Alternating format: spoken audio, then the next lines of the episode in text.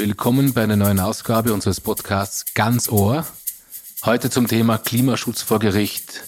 Mein Name ist Thomas Oemer. Ich bin Partner bei Geisberg Consulting. Wir sind eine strategische Kommunikationsberatung in Wien. Gemeinsam mit meinem Kollegen Paul Trummer diskutiere ich heute mit der Anwältin Michaela Krömer über eine neue Entwicklung auf dem Schauplatz der Gerichte. Climate Litigation ist das Schlagwort. Ganz Ohr der Podcast der strategischen Kommunikationsberatung Geisberg Consulting. Wir haben diesen Podcast genannt Klimaschutz vor Gericht, die Nachhaltigkeitspolitik von Unternehmen auf dem juristischen Prüfstand. Es gibt einen prominenten Fall, eine Tochter der Deutschen Bank, die DWS, da gab es vor kurzem eine Hausdurchsuchung, weil aufgrund eines Whistleblowers der Verdacht entstand, dass sogenannte grüne Produkte gar nicht so grün waren. Also das ist ein durchaus ernstes Thema. Und die Anwältin Michaela Krömer beschäftigt sich seit langem damit. Sie hat die erste Klimaklage Österreichs vor den Verfassungsgerichtshof gebracht und hat unter Beweis gestellt, dass das Thema zunehmend auch ein juristisches wird. Das heißt, wenn früher hauptsächlich NGOs unter Anführungszeichen auf der moralischen Ebene darauf gepocht haben, dass die Nachhaltigkeitspolitik auch stimmen muss, so wird es zunehmend auch juristisch ernst und ernst vor Gericht. Frau Krömer, was hat Sie dazu gebracht, das Thema Greenwashing, Nachhaltigkeitspolitik vor Gericht zu bringen? Also ich bin äh, Rechtsanwältin fürs öffentliche Recht, muss man vielleicht einmal dazu sagen. Das heißt Verfassungsrecht, Umweltrecht und jetzt auch Klimarecht. Und mich interessiert, was hat der Staat für Verantwortung? Wie komme ich dazu?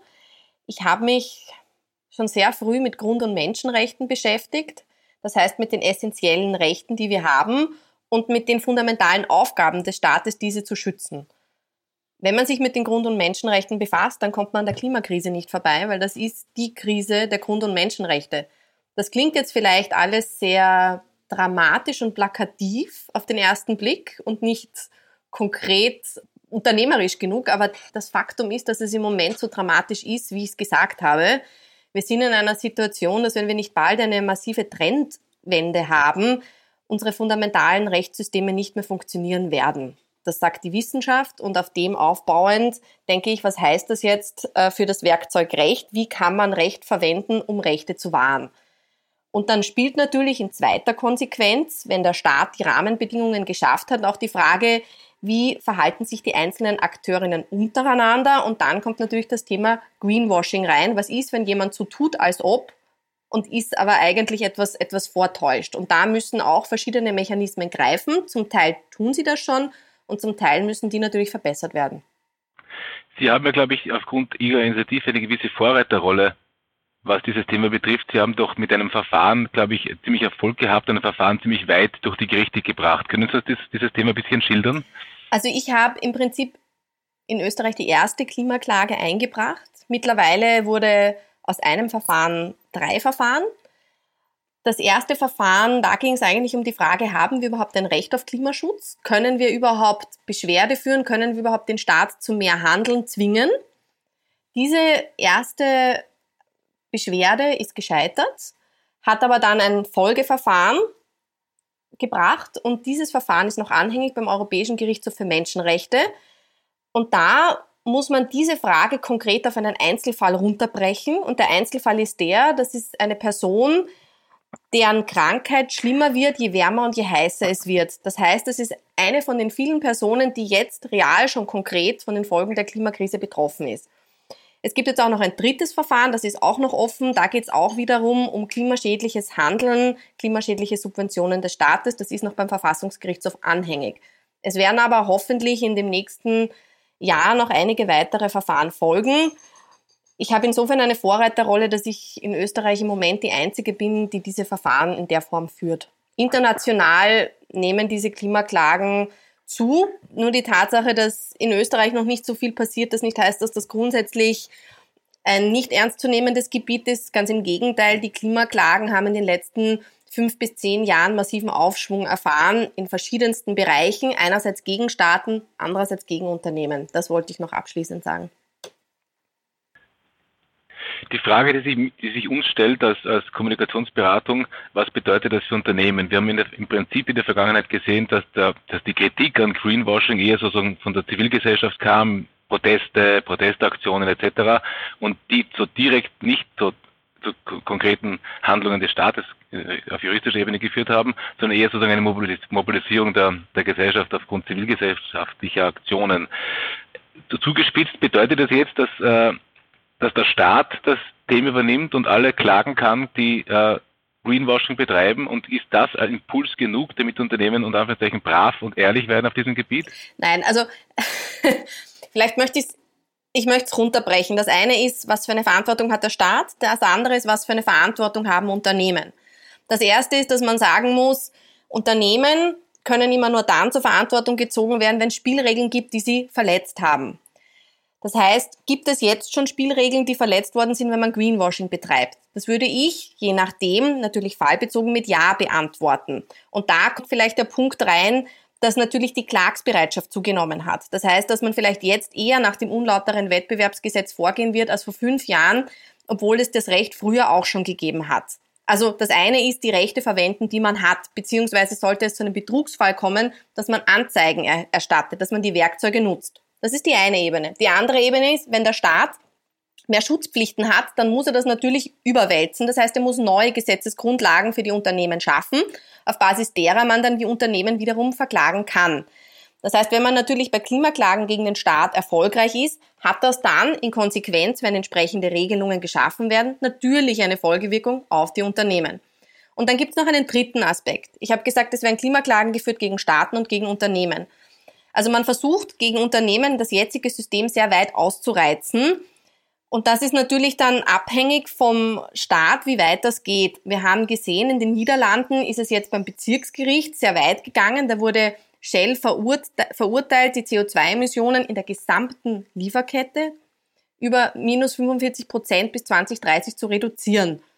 Jetzt wird man natürlich sehen, ob das Urteil hält. Das hat aber natürlich jetzt schon Konsequenzen im gesellschaftsrechtlichen Sinne, nämlich den Sorgfaltspflichten, die Shell nun gegenüber den eigenen Aktionären zu treffen hat und hat auch schon da geführt, dazu geführt, dass Shell seinen Standort, also das Hauptquartier, verlegt hat von Amsterdam und ich glaube von den Niederlanden auf jeden Fall nach London. Also und dann ist natürlich die Frage, wenn national in mehreren Staaten mehrere Unternehmen erfolgreich verklagt werden aufgrund einer innovativeren Auslegung des Rechts, hat das vielleicht auch Konsequenzen auf andere Unternehmer, die halt in der Lieferkette dabei sind, beziehungsweise die halt in einem internationalen Konzern tätig sind. Also hier ist schon ein Transformationsprozess seitens der Unternehmer zu erwarten. Und natürlich muss man sagen, dass diese Klagen ja nur dann erfolgreich sein können, wenn sie eine Basis im bestehenden Rechtssystem haben. Und insofern muss man sich das natürlich dann immer konkret anschauen auf den Nationalstaat und auf die Auslegung des Rechts durch die Gerichte. Wie weit geht denn das konkret? Ich bin jetzt ein Unternehmen, ich habe ein Produkt, sagen wir, äh, die OMV hat ein etwas, etwas umweltfreundlicheres äh, Produkt auf der Tankstelle, die bewirbt das und sagt, gut, fahren Sie mit dem sowieso Diesel, der ist jetzt umweltfreundlicher als der alte Diesel. Wo endet quasi der, der werbliche Aspekt und wo beginnt es rechtlich zu wirken? Also noch einmal konkret gefragt, wo beginnt eigentlich Greenwashing? Ist Greenwashing die ak akute Lüge oder gibt es da Grauzonen? Sehr viele Grauzonen. Deswegen ist das wirklich einzelfallabhängig und die Frage davor ist natürlich immer, wer ist prozessberechtigt? Kann das wirklich ein einzelner Aktivist sein? Wahrscheinlich zu verneinen, aber natürlich gibt es äh, Prozessstandschaften von zum Beispiel äh, der Konsumentenschutzvereinigung oder anderen Unternehmervereinigungen. Es ist eine Einzelfallentscheidung und wir werden einfach sehen, das sind halt dann immer so die Sachen, man weiß mehr, je mehr Verfahren gebracht worden sind. Das Recht, in, gerade im, im unlauteren Wettbewerb und beim Greenwashing sind das ja so viele Einzelfallaspekte, die zu berücksichtigen sind, dass man umso mehr weiß, je mehr man vor Gericht gebracht hat. Das heißt, das kann ich nicht abschließend seriös beantworten. Es ist nur schon sehr spannend, dass man im Moment sich auch teilweise sehr viel traut. Also es wurde Gas zum Beispiel als klimaneutral klimaneutrales Heizmittel beworben. Es steht teilweise auf Tankern, die Heizöl liefern, klimaneutral. Also im Moment, glaube ich, ist man hier sehr, sehr mutig, unter Anführungsstrichen, äh, wie, wie, wie weit man glaubt, dass das gehen kann und vergisst aber, dass eigentlich die Rechtsprechung, gerade was den Umweltschutzbereich betrifft, sehr restriktiv ist. Abschließend, wie gesagt, kann man das nicht beantworten. Ich denke, die Unternehmerinnen sind sehr gut beraten, einfach sich das wirklich faktenbasiert anzusehen, wie sie Produkte bewerben. Das heißt, unabhängig davon, ob jetzt das gesamte Themenspektrum noch nicht aussortiert ist, ist es ja auf den Punkt gebracht, wäre es für Unternehmen relativ einfach, schaut euch die Produkte an und sage jetzt auf gut Österreich und macht keinen Schmäh, sondern bezeichnet diese, wie sie halt zu bezeichnen sind. Und, und, und. und das ist der Punkt. Ich glaube, das, was sich geändert hat, dadurch, dass mehr und mehr Klimaklagen erfolgen, wird man einfach den Schmäh unter Anführungsstrichen, der ja fatal ist, nicht mehr tolerieren. Und das Zweite, was, was wir noch gar nicht gesprochen haben, ist, dass natürlich jetzt einen Vorschlag gibt von der Europäischen Kommission für ein, ein, eine Lieferkettenrichtlinie. Sobald die kommt, gibt es auch hier mehr Verpflichtungen, mehr Compliance-Verpflichtungen und da wird noch einmal mehr Werkzeug zur Verfügung gestellt, um Greenwashing seitens der Unternehmer zu unterbinden. Und letztlich ist es auch so, dass man teilweise vielleicht sich auch strafrechtlich was überlegen kann. Manchmal hat es vielleicht sogar eine kartellrechtliche Konsequenz, ich denke, das Augenmerk der Zivilgesellschaft und auch der Juristinnen ist, dass das korrekt gemacht wird und dass die Unternehmen das ernst meinen und man wird sich hier die Rechtswerkzeuge ganz genau anschauen, was die eigentlich hergeben. Und meine Erfahrung ist, dass oft viel mehr geht, als man glaubt, weil man einfach die Werkzeuge oft nicht sich gut genug angesehen hat. Und eben der letzte Aspekt, wenn Staaten, wenn auf Staaten mehr Druck ausgeübt wird und Klagen gegenüber Staaten erfolgreich sind, dann wird sich das natürlich auf die Unternehmen übersetzen müssen. Hier vielleicht die Entscheidung vom Deutschen Bundesverfassungsgerichtshof, eine positive Klimaklage, wo der Gerichtshof gesagt hat, naja, klar kann der Staat die Aufgabe Klimaneutralität nicht alleine schaffen. Dieser Transformationsprozess, da gehören alle beteiligten Akteurinnen und Akteure eingebunden. Der Staat ist aber verpflichtet, die Rahmenbedingungen zu schaffen, sprich die Verbote und die Richtlinien zu setzen, damit die Unternehmerinnen auch wissen, in welche Richtung sie sich bewegen müssen. Also das muss man ja auch sagen, dass man Unternehmen hier oft ein bisschen im luftleeren Raum lässt. Dass man sagt, äh, ja, macht's was, aber eigentlich gibt's keine klaren Vorstellungen, in welche Richtung die Reise gehen soll. Und es gibt auch nicht die entsprechenden Subventionen beziehungsweise Investitionszuschüsse, die manches leichter machen würden. Also mein Hauptaugenmerk ist sicher im Moment ähm, die Versäumnisse des Staates, weil ich glaube, dass so eine Krise erster Linie mal vom Staat im groben Rahmen gemanagt werden muss, beziehungsweise die, die, die Ziele vorgegeben werden müssen. Und ich meine, in Österreich haben wir immer noch kein Klimaschutzgesetz mit aktuellen Zielen und Reduktionspfaden. Das ist natürlich schwierig für Unternehmen, sich daran zu orientieren. Was dann passieren kann, wenn die Politik nicht rasch handelt, ist, dass wir dann ganz schnell auf einmal ein Klimaschutzgesetz haben, das dann alle unnötig unter Druck setzt. Das Thema ist, was man einfach bei der Klimakrise nie vergessen darf, ist, ich muss das von der Realität weg mir anschauen, was notwendig ist. Also wir argumentieren hier gerne so ein bisschen, was wir gerne hätten und ignorieren die wissenschaftlichen Fakten. Und wenn die so weitergehen, machen die uns wirklich alles kaputt. Und das ist natürlich das große Problem, weil wenn der Staat lange nichts tut, wird der Druck nämlich der Realität immer größer und der wird sich dann auf die Unternehmen übertragen. Also ich denke, dass die Unternehmen beraten sind, sich wirklich anzuschauen, wie sie relativ zügig eine Klimaneutralität hinbekommen, denn früher oder später wird das rechtlich verbindlich eingefordert werden. Das ist meine Prognose. Ich habe eine Frage. Wir haben diesen Podcast genannt Klimaschutz vor Gericht, die Nachhaltigkeitspolitik von Unternehmen auf dem juristischen Prüfstand. Sprechen wir hier, Frau Krömer, um, um die allgemeine Nachhaltigkeitspolitik von Unternehmen oder geht es hier nur und Anführungszeichen um Greenwashing und die Lüge?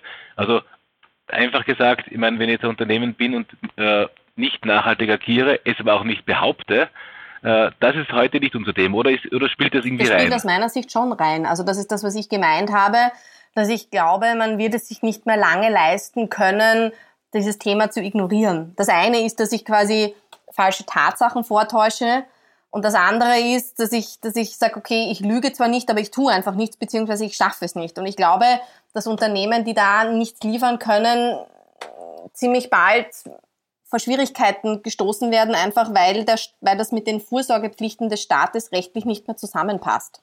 Und das ist das, was ich gemeint habe, dass die Klimakrise halt eine Realität schafft und wir müssen uns an diese Realität anpassen. Das nächste, was natürlich kommen wird, sind die ganzen Anpassungsmaßnahmen, die dann seitens des Staates gefordert werden, die er dann natürlich wieder auf die Unternehmen überwälzen wird bis zu einem gewissen Grad. Also ich denke, man lässt, es kann man halt mit der Realität schwer verhandeln. Man muss jetzt schauen, so gut wie möglich ähm, zu agieren und vielleicht auch diese Krise zu minimieren. Ich denke eben, auch das sieht man am Lieferkettengesetz, da müssen die Unternehmen äh, einfach Vorschläge bringen, wie sie ein 1,5 Grad Ziel einhalten können, auch wenn das wahrscheinlich wissenschaftlich schon sehr, sehr schwierig ist. Also ich denke, Unternehmen werden sich bald nicht mehr leisten können, zu sagen, okay, wir sind zwar ehrlich, aber wir können halt nicht. Das wäre die zweite Variante. Und das spielt alles mit rein. Also das sind wirklich zwei Seiten derselben Medaille, würde ich sagen. Paul Trummer, wie, wie, siehst du das aus der Sicht der Beratung? Ich meine, wir sind als, als Geisberg Consulting öfter und vielmals engagiert von Unternehmen, die vor Problemen stehen, die sagen, wir wollen nachhaltig sein, äh, wir wollen auch diese, von dieser Nachhaltigkeit erzählen, wir wollen über diese Nachhaltigkeit reden. Bitte helft uns hier, dass wir hier den richtigen Korridor erwischen und nicht die, die, die, die, äh, die Grenzen überschreiten. Der Geisberg hat auch so eine Sustainability Toolbox entwickelt, also ein Maßnahmenpaket, das besteht aus äh, Workshops, Gesprächen, Interviews mit Unternehmensbeteiligten, Unternehmensführern, Mitarbeitern, das dann zu einem Punkt führt, wo man sagt, wir können euch hier systematisch und gut beraten. Aber Paul, äh, sind Unternehmen aus deiner Sicht unter Druck? Äh, sind sie Vorreiter, Nachzügler oder wo, wo stehen Unternehmen in diesem Spektrum des, der Diskussion, die wir hier haben? Ich gehe jetzt davon aus, dass wir mit dem Thema äh, Climate Litigation ähm, hier in Österreich ein, eine, ein Vorreiterthema im Bereich Litigation und, und, und aus dem Justizbereich äh, sehen das in nächster Zeit sehr stark wachsen wird. Ja. Das heißt, wir sehen es bereits aus anderen Jurisdiktionen und Ländern. Das Thema, äh, dass Klimaschutzanstrengungen einklagbar werden, das wird, werden wir bei uns auch äh, in Zukunft viel stärker sehen als derzeit. Aus Unternehmenssicht ist es ein zusätzlicher, äh, ein zusätzliches Kriterium, das jetzt bei den Klimaschutzanstrengungen hinzukommt. Wir haben zunächst den, die öffentliche Meinung, wo die Unternehmen von den diversen öffentlichen Stakeholdern zu mehr Klimaschutzanstrengungen äh, aufgefordert werden, beziehungsweise wo die Erwartung recht hoch ist. Das wurde bislang sehr oft mit äh, Marketingmaßnahmen beantwortet. Dann gab es vor geraumer Zeit die EU-Taxonomy-Verordnung, die jetzt den Kapitalmarkt in, diesen, äh, in dieser Zeit umkrempelt. Wir sehen, äh, ESG ist in aller Munde. Äh, jedes äh, Kapitalanlageunternehmen ist gerade auf der Suche nach Green Bonds, legt äh, grüne äh, Veranlagungsprodukte auf. Das heißt, die Kapitalströme äh, werden hier eine große transformative Wirkung haben. Und als, als dritten äh, Stein jetzt sehen wir diese Climate Litigation äh, Thematik, wo wir sagen, Klimaschutz wird einklagbar, wenn beispielsweise falsche Versprechen gemacht werden oder wenn nichts passiert. Das heißt, wir sehen ein Dreigestirn aus Öffentlichkeit, Kapitalmarkt und Justiz, die die Rahmenbedingungen für die Unternehmen kräftig verändern werden in den nächsten Jahren. Das heißt, du hast das Wort gesprochen, Marketingmaßnahmen. Wenn es wenn Unternehmen früher versucht haben, mit Marketingmaßnahmen sich grün darzustellen, wird es einfach explizit nicht mehr funktionieren, sondern sie müssten das in ihre Kernstrategie einbauen. Darf ich da kurz, ich glaube, der Punkt ist, es hat, es ist vieles passiert, das an und für sich jetzt schon rechtswidrig wäre. Aber die Frage ist gerade da immer, gehe ich dagegen vor? Und das ändert sich. Also ich glaube, vieles, was vielleicht schon früher als Greenwashing qualifiziert hätte sein können, ja, letztlich entscheiden das die Gerichte im Einzelfall gibt es schon. Also das, und, und ich glaube, das Thema ist einfach nur, dass sich das die Zivilgesellschaft nicht mehr gefallen lassen wird, unter Anführungsstrichen. Mhm. Ich glaube, es ist eben auch ein Kommunikationsproblem und ein strategisches Problem. Ich habe das ja vorhin erwähnt, wir haben es diskutiert. Wenn ich als Unternehmen, egal welche Aussichten ich habe, sage, ich erkenne an, dass es ein Klimaproblem gibt. Ich glaube, mittlerweile äh, zweifelt es auch niemand mehr an. Und ich habe unabhängig von meinem Geschäftsmodell bemühe mich nachgewiesenermaßen und kommuniziere das auch transparent, bemühe mich hier quasi einen nachhaltigen Weg zu beschreiten, wie lange das auch immer dauert. Ich kann ja hier Zeithorizonte aufziehen, unabhängig von, also abhängig von meinem Geschäftsfeld dann ist es ja im Prinzip relativ einfach. Lüge die Leute nicht an, sag, was du tust und sag, was dein Beitrag sein kann, äh, um die Klimaproblematik zu beantworten. Jein. Jein. Der Punkt ist eben, wenn ich als Unternehmen ehrlich vorgehe und ich sage ehrlich, ich schaffe eine Klimaneutralität nicht vor 2050, ja, ist die Frage, ob das mit den Schutzpflichten des Staates in Zukunft noch vereinbar ist, weil es einfach viel zu spät ist. Und das ist dieser Aspekt der Zeitkomponente, die in der Diskussion mehr und mehr eine Rolle spielen wird. Das heißt, das eine ist, dass die Unternehmen wirklich gewissenhaft vorgehen. Das ist der eine Aspekt. Und der andere, das andere große Fragezeichen ist, was macht man, wenn ein Unternehmen ehrlich und gewissenhaft sagt, wir schaffen das früher nicht? Was passiert mit diesen Unternehmen und was heißt das, wenn der Staat tatsächlich Schutzpflichten hat, äh, beziehungsweise wenn die erfolgreich eingeklagt worden sind? Und da fängt es an, schwierig zu werden. Was mir in der Diskussion jetzt ein bisschen zu kurz kommt, ist, dass das natürlich an die Unternehmen eine immense Anforderung darstellt. Also ich glaube, es wird kein Unternehmen geben, das sich äh, der Problematik nicht bewusst ist. Dieses Thema Greenwashing, das ist wie in jedem anderen Bereich der Krisenkommunikation. Es geht um Erwartungsmanagement und man darf einfach nicht versprechen und dann nicht liefern. Aber was wir jetzt sehen, ist ein massiver Umbruch insbesondere durch die Kapitalmärkte getrieben, auch innerhalb der Unternehmen. Es gibt diese Reporting-Pflichten in der Taxonomy. Es gibt jetzt äh, vermehrt äh, Nachhaltigkeits-KPIs, die direkt an die Vergütung der Vorstände äh, geknüpft ist. Es werden Nachhaltigkeitsexperten in die Aufsichtsräte geschickt. Nur äh, Derzeit sucht man offenbar händeringend noch nach Expertise. Also bislang war es oft so, jetzt beschäftigt sich die Kommunikationsabteilung äh, und die Marketingabteilung insbesondere mit dem Thema äh, Nachhaltigkeit. Und jetzt dringt das ganz tief in die DNA der Unternehmen ein und das wird natürlich noch ein bisschen brauchen. Aber es, es kann sich kein Unternehmen leisten, das Thema zu ignorieren.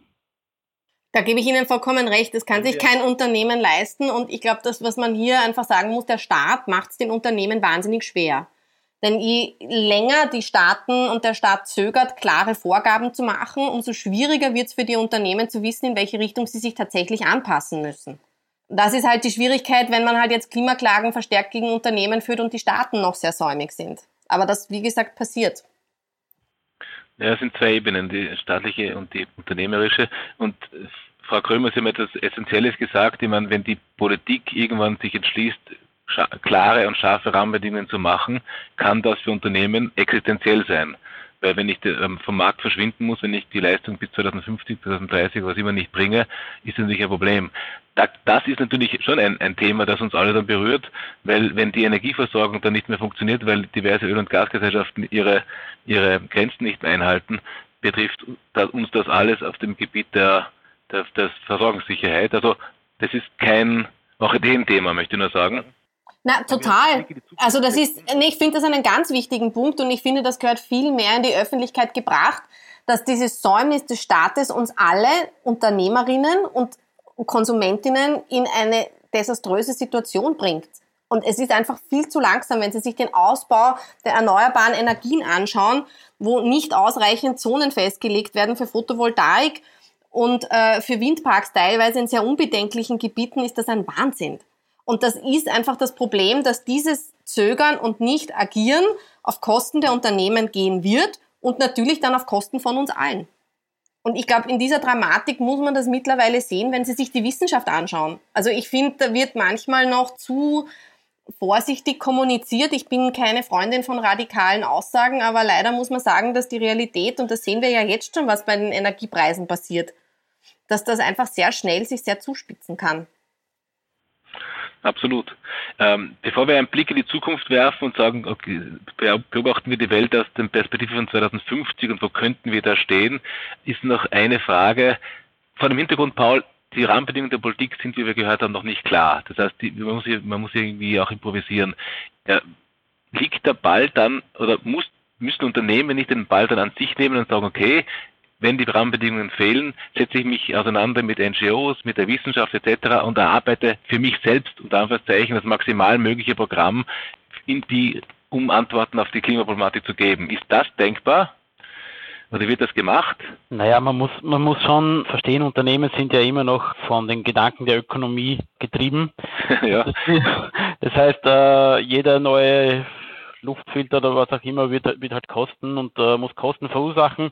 Da ist es schon klug, wenn der Staat Rahmenbedingungen vorgibt. Nichtsdestotrotz ist ein Blick über den Tellerrand angeraten. Also wenn man sich die Peer Groups anschaut, was machen die im, im Nachhaltigkeitsbereich, äh, dann wird das definitiv äh, helfen. Ich denke, die börsennotierten Unternehmen sind hier natürlich ein bisschen weiter, weil sie einfach ständig in der Auslage stehen und aufgrund de, des Drucks der Kapitalmärkte hier auch immer mit der Peer Group äh, verglichen werden.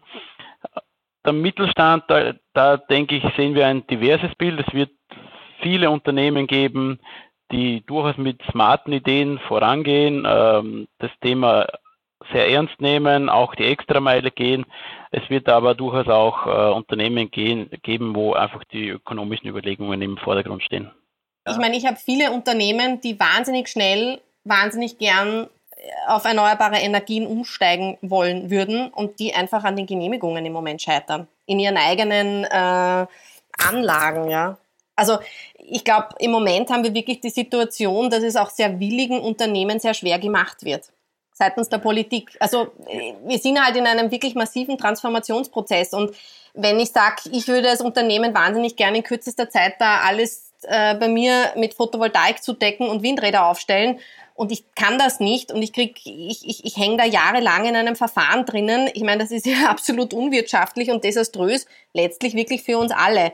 Ich persönlich komme eben aus der Seite, dass ich denke, es ist nicht sinnvoll, äh, die Unternehmen gegen, äh, gegenüber dem Staat da auszuspielen und, und den Unternehmen etwas umzuhängen, was eigentlich dem Staat obliegt, nämlich hier klare Rahmenbedingungen und auch dann die finanziellen Möglichkeiten zu schaffen, dass man das erfüllt weil da kommt eine Mammutaufgabe auf die Unternehmen zu, beziehungsweise ist sie jetzt einfach schon da.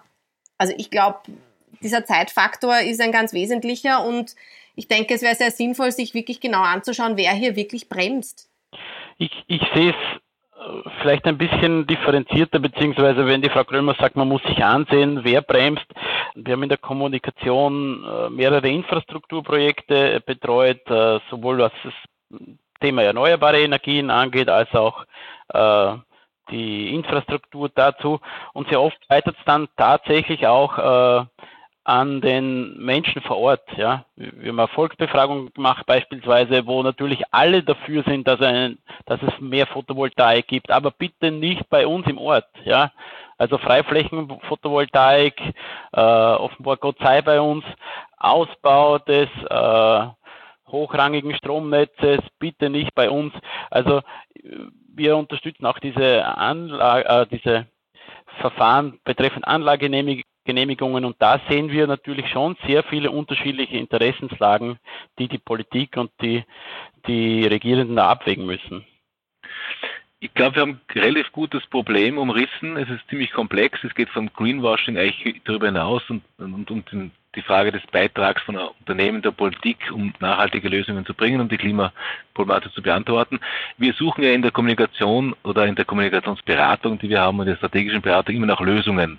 Es ist mir klar, dass es äh, für dieses Problem, das wir heute diskutieren, nicht die Lösung in zwei Sätzen gibt, aber man kann sie umreißen. Frau, Frau Krömer, die Lösung ist aphoristischer Gebiet, würde aus Ihrer Sicht bedeuten, verstehe ich Sie da richtig, eine klare, politisch, demokratisch definierte Entscheidung, wohin der Zug und der Weg führen soll, demokratisch legitimiert und möglicherweise auch ausjudiziert in, anhand von konkreten Beispielen. Für Unternehmen, Paul, würde es bedeuten, ich bereite mich vor, ich erkenne natürlich die Herausforderung durch die Klimakrise und mache im Prinzip ändere meine Strategie, ziehe das Mark zieh die, die, die, die Nachhaltigkeitspolitik weg vom Marketing und bringe sie in den strategische, strategischen Kern. Und für die politische Kommunikation im Großen und Ganzen heißt ein bisschen mehr darauf hinweisen, dass ein großer Umbruch in Wirklichkeit passiert und dass man die Bevölkerung ein bisschen mehr darauf vorbereitet. Ist im Prinzip das, würdet ihr da zustimmen, dass das im Prinzip sozusagen die, die Lösungskerne wären? Ich, ich finde das gut zusammengefasst. Ähm, ich denke, in der öffentlichen Wahrnehmung ist es doch schon angekommen, dass es akuten Handlungsbedarf gibt. Dieses Thema Climate Litigation ist jetzt nochmal zu geeignet, die Dringlichkeit äh, bei den Unternehmen zu erhöhen, wenn da wirklich noch äh, Zweifler da sind.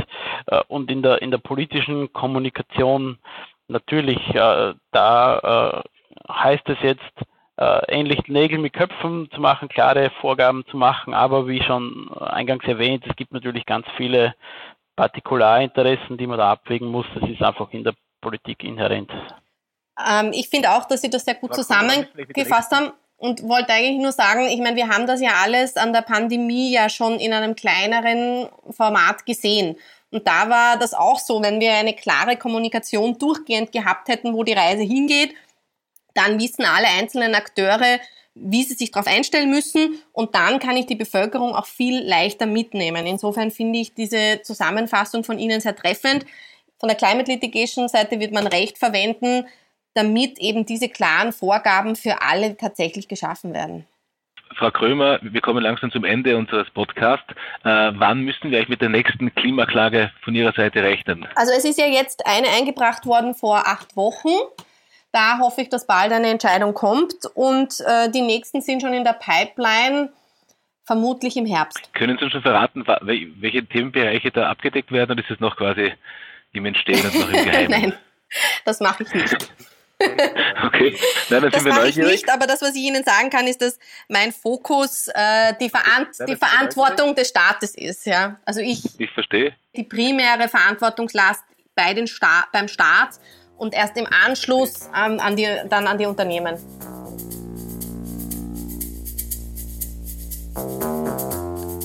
Das Thema Klimaschutz vor Gericht wird uns also noch weiter beschäftigen, wenn im Herbst die neuen Klagen kommen. Es wird dichter werden. Die Dinge kommen zunehmend vor Gericht und werden vor Gericht bearbeitet werden.